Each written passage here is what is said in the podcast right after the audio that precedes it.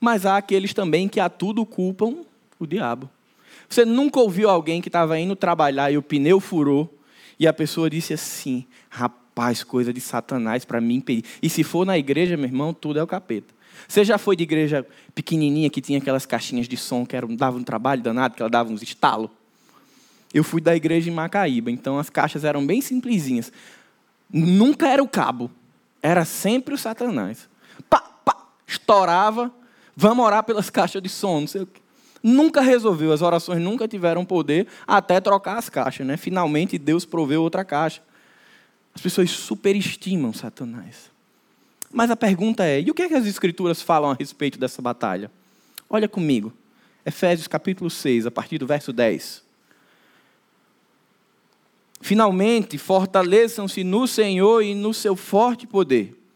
Vistam toda a armadura de Deus para poderem ficar firmes contra as ciladas do diabo, pois a nossa luta não é contra pessoas, mas contra os poderes e autoridades, contra os dominadores deste mundo de trevas, contra as forças espirituais do mal nas regiões celestiais. Por isso, vistam toda a armadura de Deus para que possam resistir no dia mal e permanecer inabaláveis depois de terem feito tudo. Assim, mantenham-se firmes, cingindo-se com o cinto da verdade, vestindo a couraça da justiça e tendo os pés calçados com a prontidão do evangelho da paz. Além disso, usem o escudo da fé, com o qual vocês poderão apagar todas as setas inflamadas do maligno. Usem o capacete da salvação e a espada do Espírito, que é a palavra de Deus. Orem no Espírito em todas as ocasiões, com toda oração e súplica. Tendo isso em mente, estejam atentos e perseverem na oração por todos os santos. Pai bendito, muito obrigado, Senhor, pela tua palavra. Que o Senhor nos direcione nesse momento, Pai, que os nossos olhos e ouvidos estejam atentos ao que a tua palavra vai falar a cada um de nós neste momento. Em nome de Jesus. Amém. A carta de Efésios é uma carta muito profunda. Ela vai falar, ela começa falando no capítulo 1 e no capítulo 2 da realidade deplorável de um homem sem Jesus, um homem condenado, um homem miserável, morto em seus delitos e pecados, e ela segue, depois de apresentar a tristeza da realidade de uma vida sem Jesus, ela segue apresentando as riquezas da graça e demonstrando o que é que as riquezas da graça fazem na vida de um pecador, promovendo resgate, remissão de pecados e transformação de vidas. E a carta, a partir do capítulo 4 e 5, ela apresenta agora como que essa nova criatura, que antes vivia no pecado e agora está em Cristo, como ela deve viver a vida prática e ordinária. Paulo vai falar a respeito do casamento, da vida conjugal, a respeito da relação do discípulo com o trabalho. E aí sim ele chega no capítulo 6, verso 10, para falar a respeito de algo que os olhos não podem ver. E ele vai começar dizendo: finalmente, fortalecei-vos no Senhor e na força do seu poder. Paulo vai tratar com a igreja de Éfeso uma realidade espiritual que muitas vezes é despercebida ao longo da jornada. No livro A Morte da Razão, de Francis Schaeffer, ele traz uma ilustração muito interessante a respeito desse tema. Ele diz que a vida do discípulo de Jesus é como uma casa de dois andares.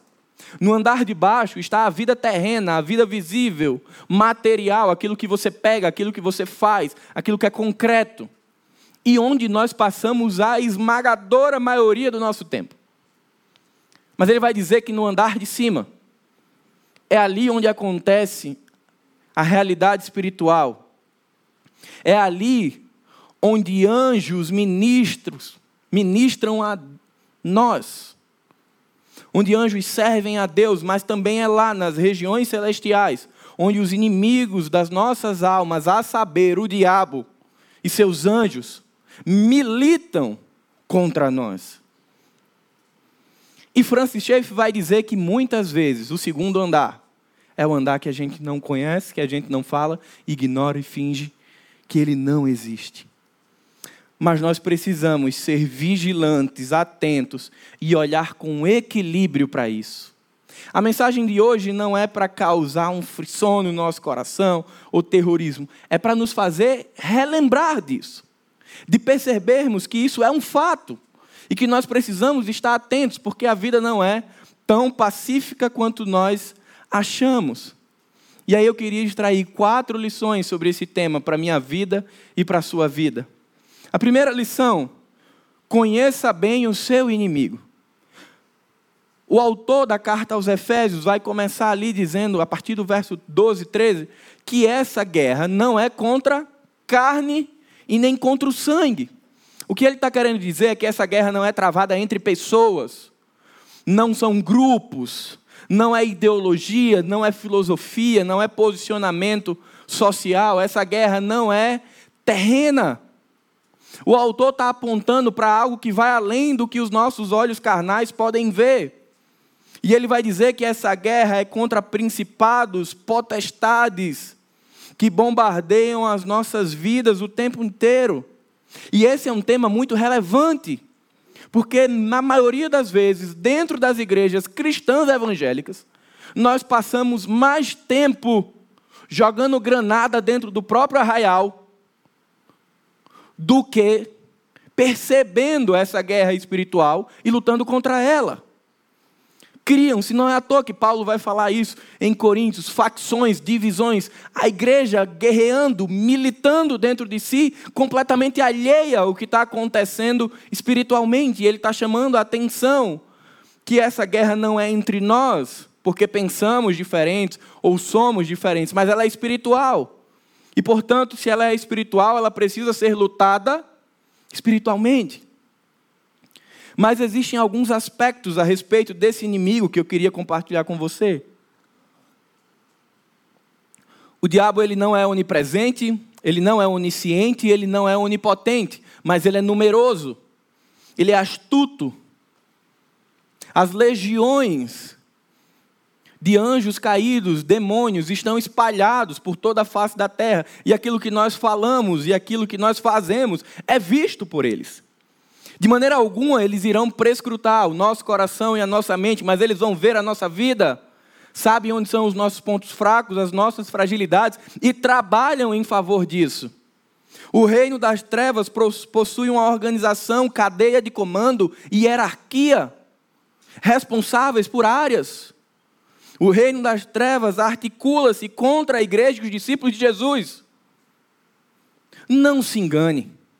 Satanás tem trabalhado dia e noite, incansavelmente, para que a igreja de Jesus seja quebrada.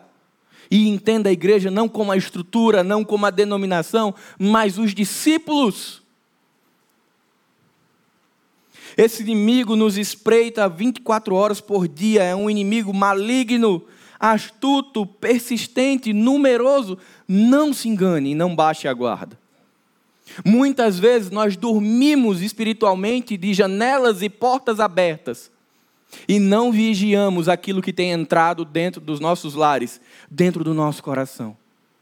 E aí, quando menos esperamos, somos surpreendidos, porque o ladrão já está lá dentro. Essa mensagem é para convidar você a guardar a sua casa, a guardar a sua vida, porque nós não estamos em tempos de paz, estamos em tempos de guerra. Só haverá paz plena quando Jesus voltar e consumar a vitória que já foi decretada. Até lá, Satanás está solto dentro das rédeas que Jesus deu e permitiu. E por isso nós precisamos estar vigilantes. Não subestime o inimigo. Ele tem estratégias, ciladas, armas e agentes que nós não conhecemos. Não se engane que você pode ser espiritual demais, ou eu posso ser espiritual demais e podemos estar imunes. Não, nós não estamos. Viver sob essa perspectiva de que Satanás não milita contra nós, ou que nós somos fortes demais, é um perigo mortal para as nossas vidas.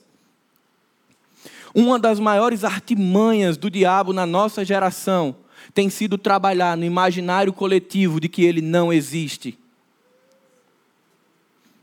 O diabo é mais perigoso em sua astúcia do que em sua ferocidade, faz parte do seu jogo se esconder. Você já assistiu Lúcifer aqui na Netflix? Alguém? Não tenha vergonha, levante a mão, muito bem. Alguém? Alguns corajosos levantaram, muito bem. No culto das cinco, as pessoas assistiram, mas ninguém levantou a mão. Essa série é de fato uma série de Satanás.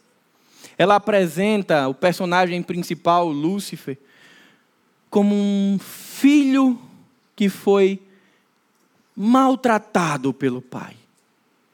Um filho que o pai não acolheu. E que por isso, por um erro do pai, ele se rebela contra Deus. É muito simples apresentar muitas vezes Satanás de uma maneira descaracterizada para que as pessoas não percebam aquilo que está sendo montado. Não se deixe enganar, o diabo é maligno, ele é perverso, ladrão, homicida, destruidor. A Bíblia o chama da antiga serpente, dragão. Não é brincadeira. Mas também não o superestime, também não ache que, meu Deus, o que será de nós? Existem pessoas que falam mais do diabo do que sobre Deus que todas as coisas é culpa de Deus, o pneu fura é culpa de Deus, leva uma topada, é, desculpa, o pneu fura é culpa do diabo, leva uma topada é culpa do diabo, o São Paulo perde é culpa do diabo. Não, gente, não é. São circunstâncias da vida. Só que às vezes a gente superestima o inimigo e dá um lugar a ele que não é dele.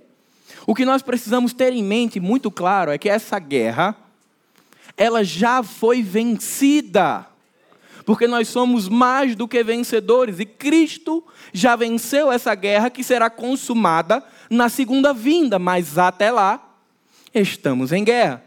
E o que nós precisamos aprender é a como viver e passar por essa guerra, para que não sejamos pegos desprevenidos com a lamparina apagada e deixar o ladrão entrar e roubar a nossa casa. Paulo fala que precisamos tomar toda a armadura de Deus para poder resistir no dia mau.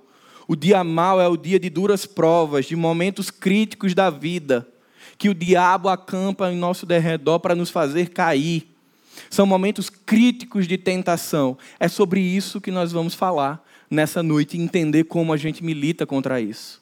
Segunda lição: conheça e use as armas espirituais. Volte seus olhos novamente para Efésios capítulo 6. Verso 13. Por isso, tomai toda a armadura de Deus, para que possais resistir no dia mau e, havendo feito tudo, permanecer firmes. Portanto, permanecei firmes, trazendo em volta da cintura a verdade. O primeiro equipamento dessa armadura de Deus é o cinturão da verdade. Esse cinturão ele não fazia parte da composição da armadura, ele era mais uma peça de vestuário, mas ele era extremamente importante, porque ele ia ajudar a prender a couraça da justiça e a colocar a espada do espírito. E imaginem, aqui a ilustração que Paulo tem em mente é de um soldado romano. Então ele está explicando essa batalha, trazendo em mente a figura de um soldado romano. Então, esse cinturão da verdade era muito importante, essencial para o guerreiro, porque ele deixava tudo junto, unido e permitia que o guerreiro, que o soldado se movesse com facilidade, sem ter risco de perder a armadura. Ou seja, ela é a junção, é aquilo que dá liga a toda a armadura. Entenda isso na perspectiva da nossa vida espiritual por, duas, por dois caminhos como sendo o cinturão da verdade no que diz respeito ao que você crê, ao que eu creio, se é de fato a verdade do Evangelho. O Evangelho de Jesus, ele precisa amarrar todas as coisas da nossa vida. Todos os nossos passos precisam ser dados com os pés muito bem plantados na verdade. Porque é essa verdade de Jesus quem vai unir todas as coisas que nós temos na nossa vida espiritual mas ela também é entendida, o cinturão da verdade, como a retidão da nossa vida, como um comportamento do discípulo de Jesus de ser verdadeiro o tempo inteiro. E eu falava no culto das cinco que a maior estratégia para ter uma vida reta, íntegra, verdadeira é a confissão. A confissão é o reconhecimento do erro. É o reconhecimento para Deus e para as pessoas de que nós erramos. A ideia de verdade aqui não é da ausência de uma vida sem erro, mas de uma vida fidedigna com a realidade. Nós pecamos e reconhecemos o pecado, não somos pegos por Satanás no meio de uma vida de máscaras, com uma vida escondida, porque aquilo que é feito na caminhada de santificação, onde a gente cai ainda, está posto. E muitas vezes a mentira, ela está tão enraizada nessa luta que nós temos, que quem nunca recebeu aquela mensagem que diz assim: já está a caminho? Você está em casa ainda, terminando de se arrumar. Qual é a resposta que geralmente sai? Estou no caminho. Eu me lembro quando era adolescente, tem misericórdia, Jesus. Minha mãe já lavou a louça, era minha obrigação. Já lavou a louça, eu tinha nem chegado perto da pia.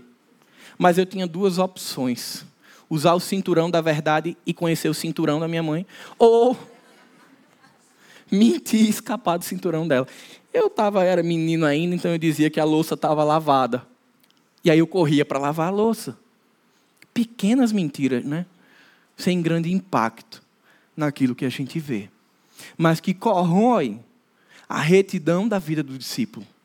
A segundo, segundo instrumento que vai ser falado é a couraça da justiça.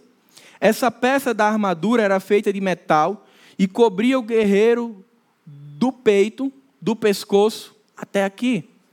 Ela era revestida com couro e ela guardava ali os órgãos vitais: coração, fígado, pulmão, para que o guerreiro não fosse pego desprevenido e viesse a morrer. O símbolo da justiça do crente é a obra redentora de Jesus. Aquilo que precisa estar em mente muito claro muito solidificado na nossa caminhada no meio dessa guerra é de que nós fomos feitos justos em Jesus.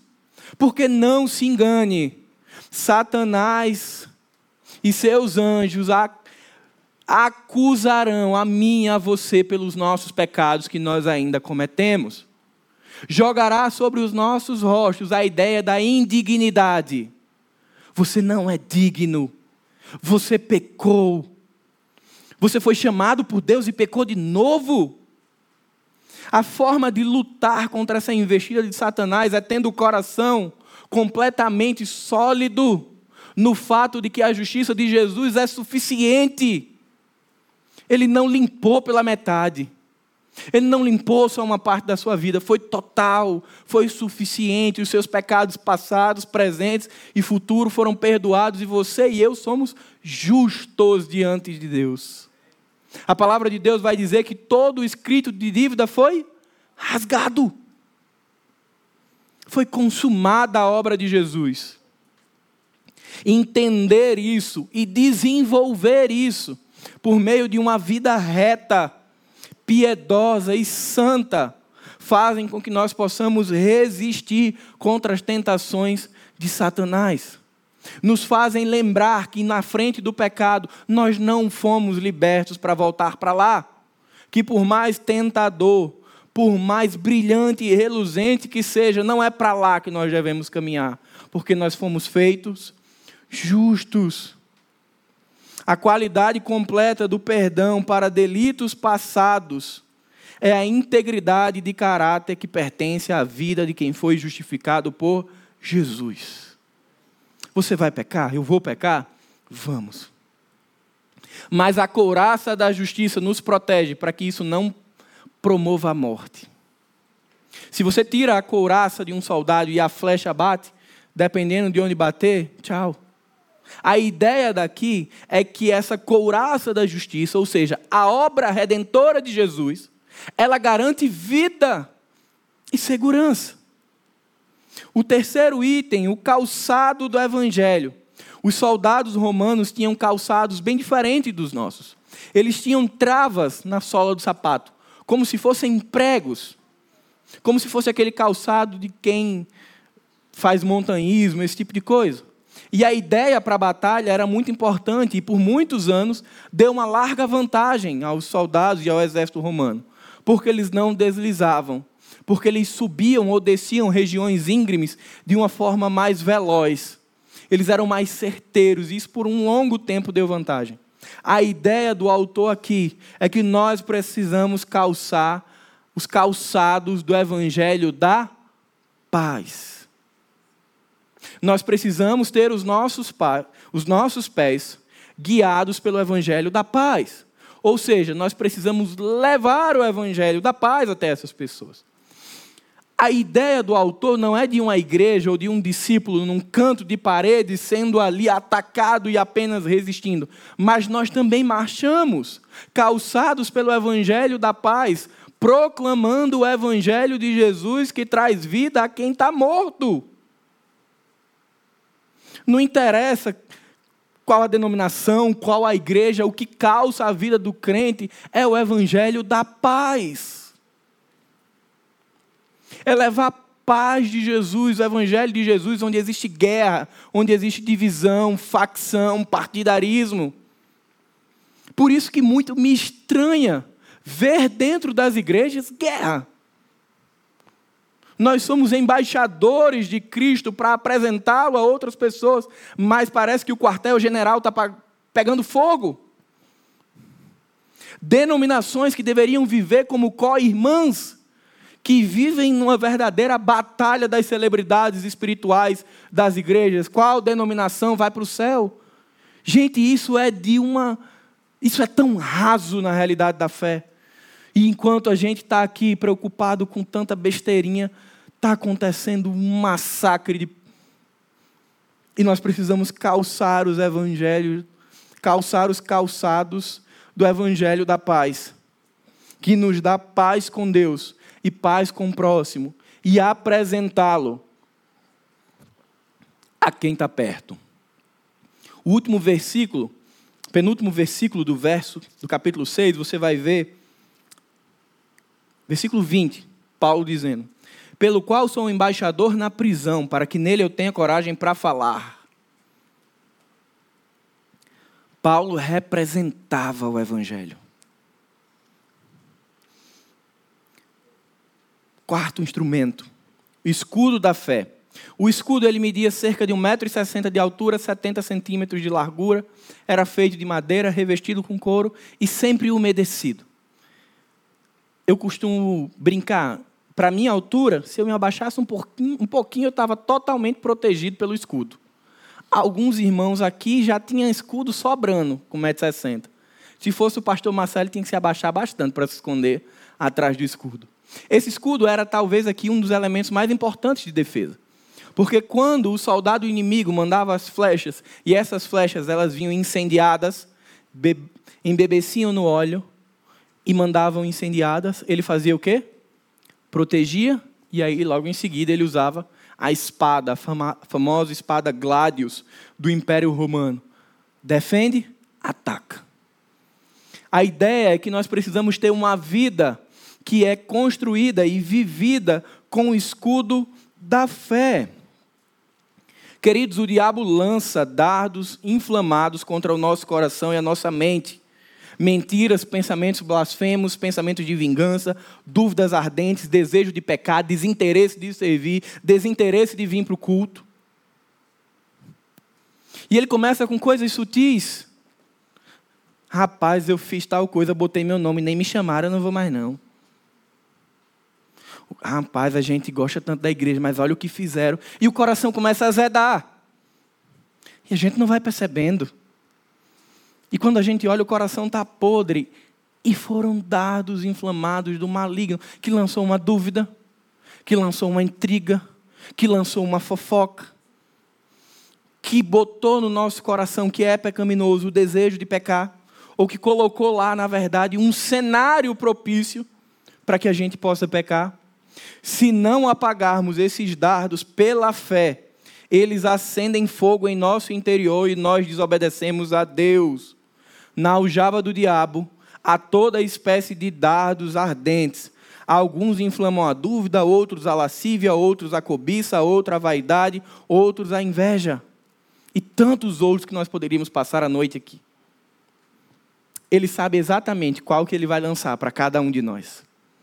Precisamos estar com essa armadura de Deus. Fortalecei-vos no Senhor e na força do seu poder, e vistam a armadura de Deus, para que você possa lutar contra essa realidade. O escudo da fé nos protege das intenções malignas de Satanás e nos permite enxergar suas ações contra nós. Para que o escudo seja efetivo, precisamos acreditar, confiar e praticar a nossa fé através da obediência a Jesus. A fé não é um conceito.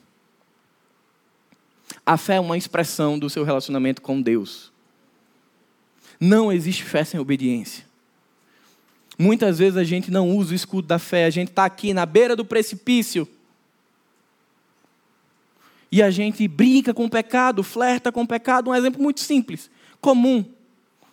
Alguém sofre, tem como área frágil da sua vida. Vou dar um exemplo de um homem frágil da sua vida. Casado, tem uma fragilidade, mulher, e aí ele quer ir para os lugares sem a esposa dele.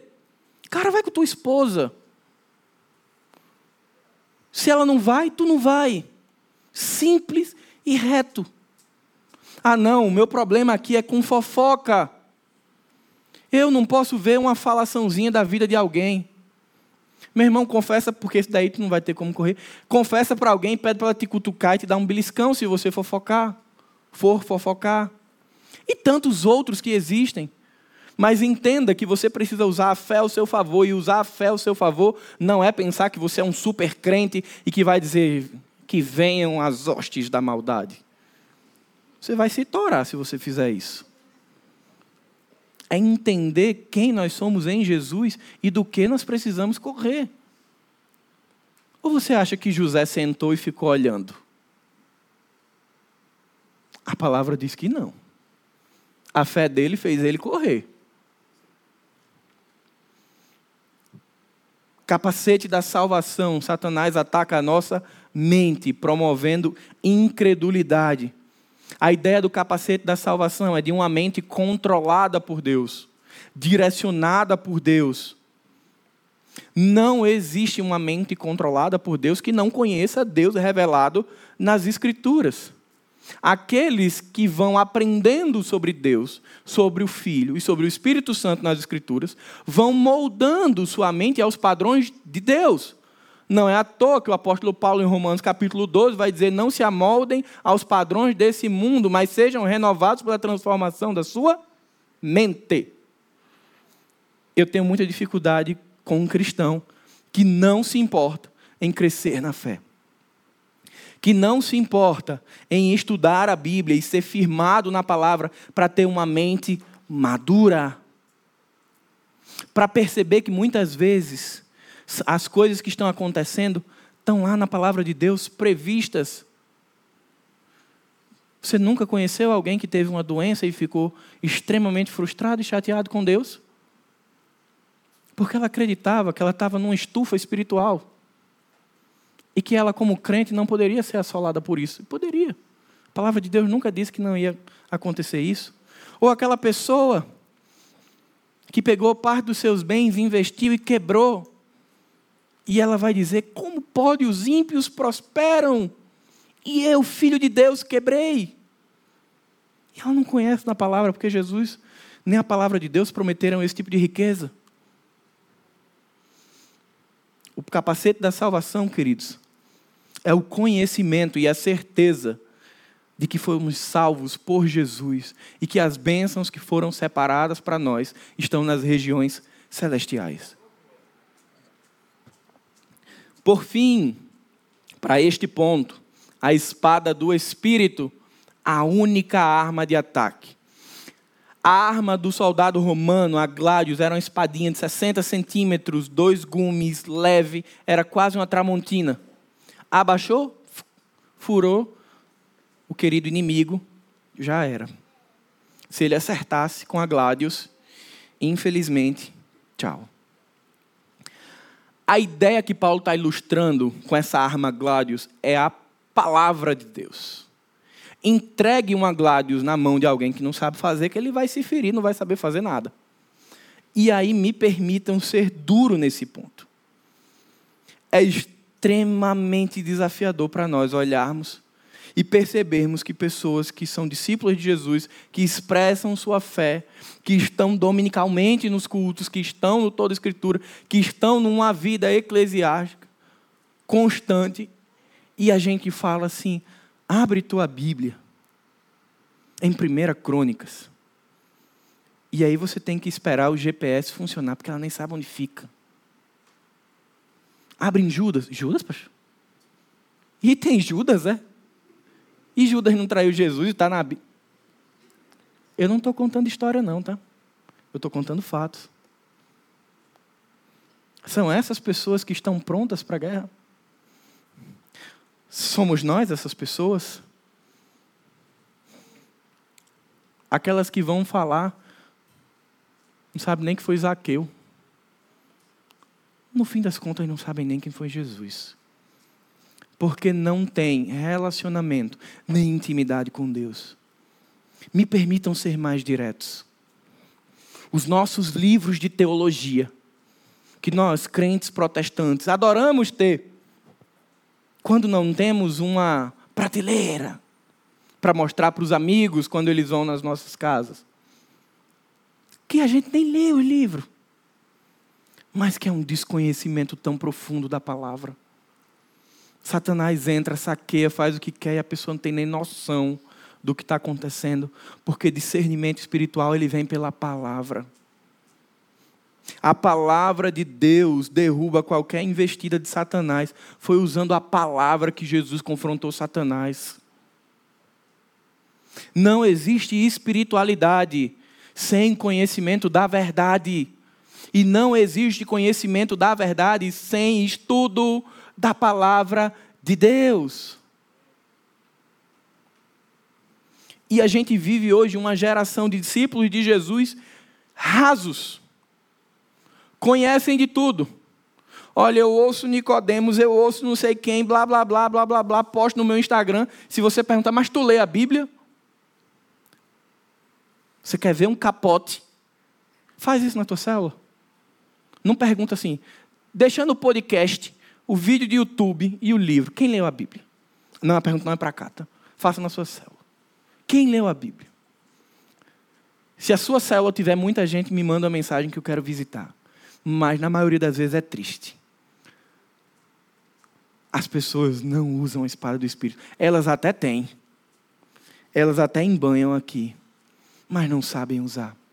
Essa guerra espiritual, ela precisa ser lutada com a espada do Espírito.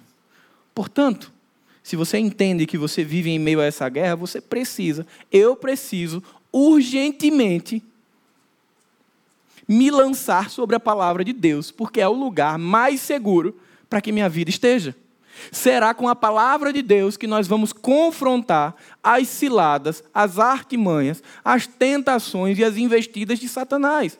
Porque se não for com a palavra de Deus, não sobra nada. Ou a Bíblia nos afasta do pecado, ou o pecado nos afasta da Bíblia. Isso é batido, todo mundo sabe. Nós precisamos desse movimento de retorno à palavra. Entendido essa armadura, terceira lição: esteja pronto para a guerra. Você se revestiu na força do poder de Deus se fortaleceu na força do poder de Deus, se revestiu da armadura de Deus, consciente do que ela é. Esteja pronto para a guerra. Se revista do poder e dessa armadura. Precisamos ter uma vida prática cristã. Precisamos ter uma vida piedosa que reflita a realidade de quem nós somos em Jesus. Não basta falar de poder precisa viver. E talvez você diga, pastor, você está muito pentecostal. Eu estou nada. O poder de Deus, ele é manifestado por meio dos filhos de Deus. A palavra de Deus, ela é poder de Deus para a salvação daquele que todo crê. Poder de Deus não é uma experiência sinestésica que você pode ter. Poder de Deus é uma vida reta, santa e piedosa, que impacta pessoas que transforma vidas, que transforma a sua. Isso não é seu, não é meu, é poder de Deus. Gente, pelo amor de Deus, o Brasil é um dos países sul-americanos mais evangelizados hoje, com uma cobertura em extensão geográfica gigantesca de igreja, mas é um país imoral e depravado. Não adianta as igrejas falarem de poder se elas não tiverem uma vida revestida do poder de Deus por meio de uma vida ordinária santa. Tem muita igreja no Brasil, extensão, mas não tem profundidade. Tem muita igreja com influência política, mas não tem autoridade moral. Tem poder econômico, mas está vazia de poder espiritual. E não se engane, poder espiritual não é aquilo que os filmezinhos de terror ficam colocando com um demônio se rebatendo, não. Não é uma possessão, não.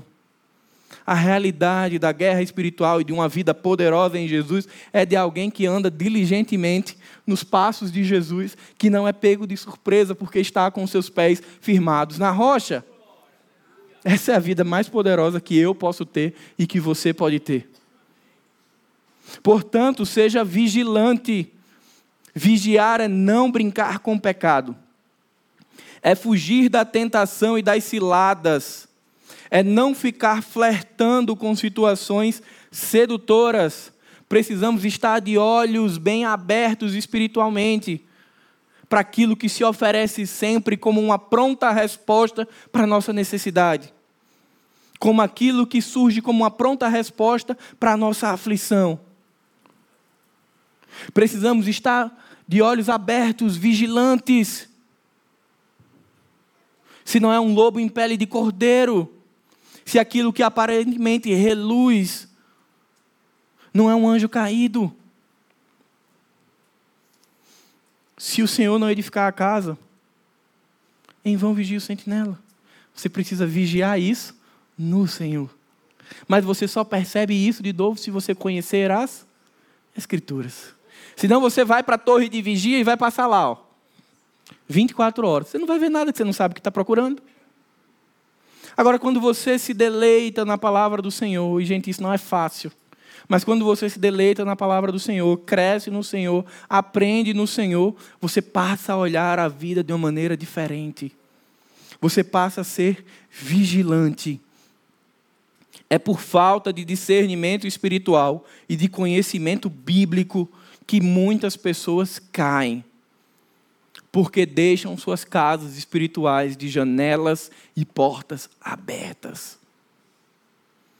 E aí o inimigo vem, saqueia, faz a bagunça que quer e a gente depois, onde é que eu estou? Sabe nem onde está, nem o que aconteceu, nem quem passou. De novo, isso aqui não é para criar alarme, é para nos lembrar da realidade que a gente vive. Nós precisamos estar atentos a isso. Precisamos ser vigilantes. E por fim, quarta lição. Orem em todas as ocasiões. Orem a todo tempo. Orem para manter-se íntimos de Deus. Volta aos seus olhos. Capítulo 6, a partir do verso 17.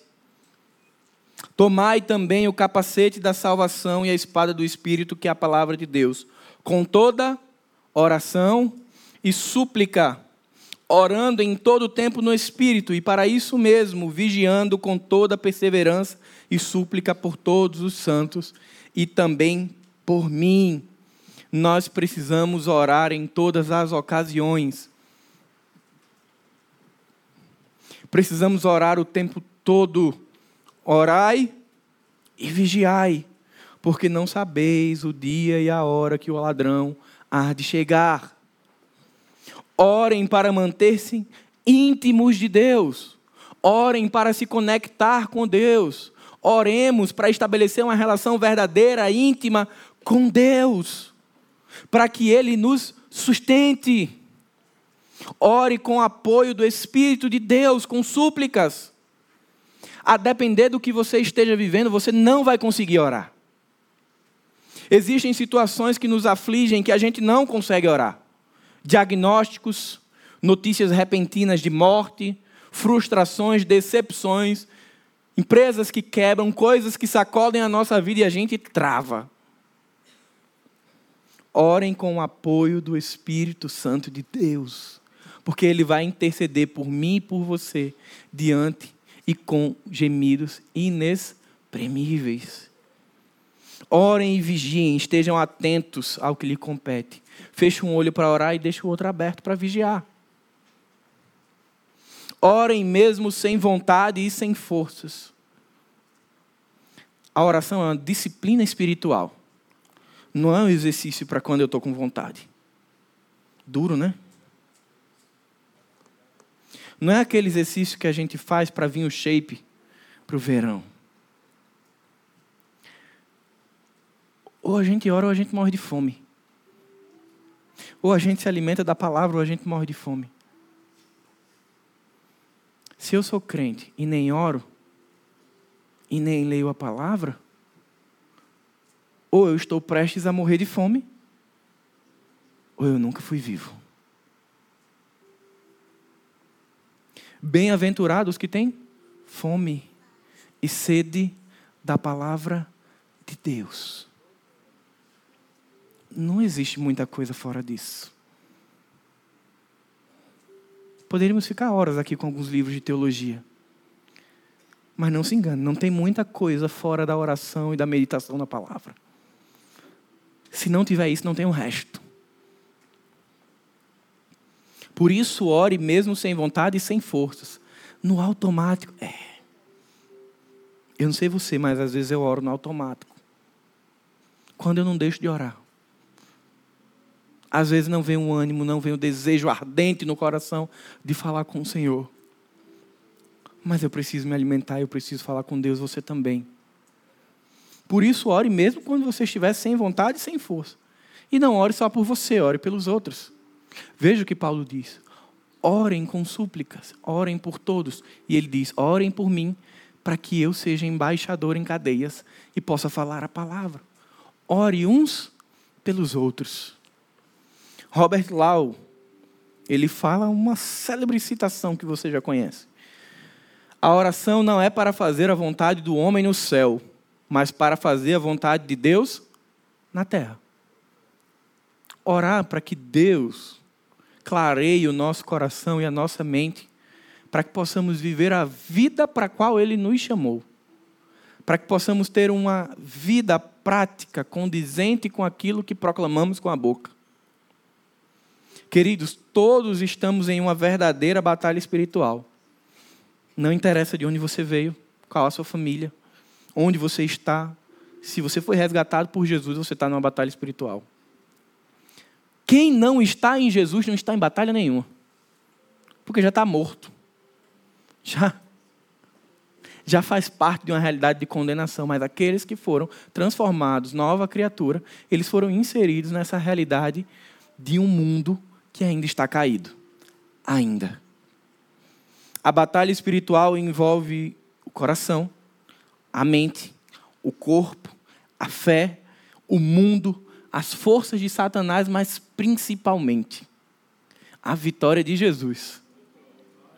A batalha espiritual é uma guerra invisível, travada no domínio espiritual, mas alimentada no domínio visível.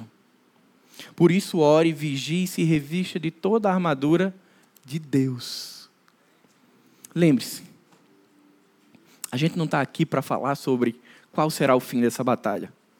Eu já sei, você já sabe. As Escrituras falam dela. E falam inclusive do que haverá após. Não é sobre isso. A batalha, a batalha já está ganha. O cordeiro triunfou. Os homens foram achados em Cristo e achados por Cristo. Satanás vive o seu tempo gozando da liberdade que foi dada por Deus. Mas haverá um momento em que tudo isso vai passar. E aí a gente vai temporalmente gozar dessa realidade da vitória de Deus. Mas até lá, estamos em guerra. E se você entende que você está em guerra, fortaleça-se na força do poder de Deus. Fortaleça-se na força do poder de Deus. Não na minha, não na sua, de Deus. Revista-se da armadura de Deus. Ore e vigie, até que o Senhor volte e nos leve. Curva sua cabeça. Pai bendito, muito obrigado, Senhor, pela tua palavra que nos ensina, nos exorta, nos orienta e nos chama, Pai, a viver uma vida real contigo. Pai, nós queremos te pedir que possamos sair daqui inquietados, despertados, Pai, a sermos zelosos, prudentes com a nossa vida espiritual, que possamos investir tempo, energia, disciplina em nos fortalecer na força do teu poder. Nos ajuda, Pai, a diariamente irmos colocando peça após peça e nos revestindo de toda a armadura de Deus. E enquanto isso, Pai, que possamos ser vigilantes e orar em todo o tempo, para que a tua mão nos sustente, nos ampare e nos preserve até o dia que estaremos juntos por toda a eternidade. Amém.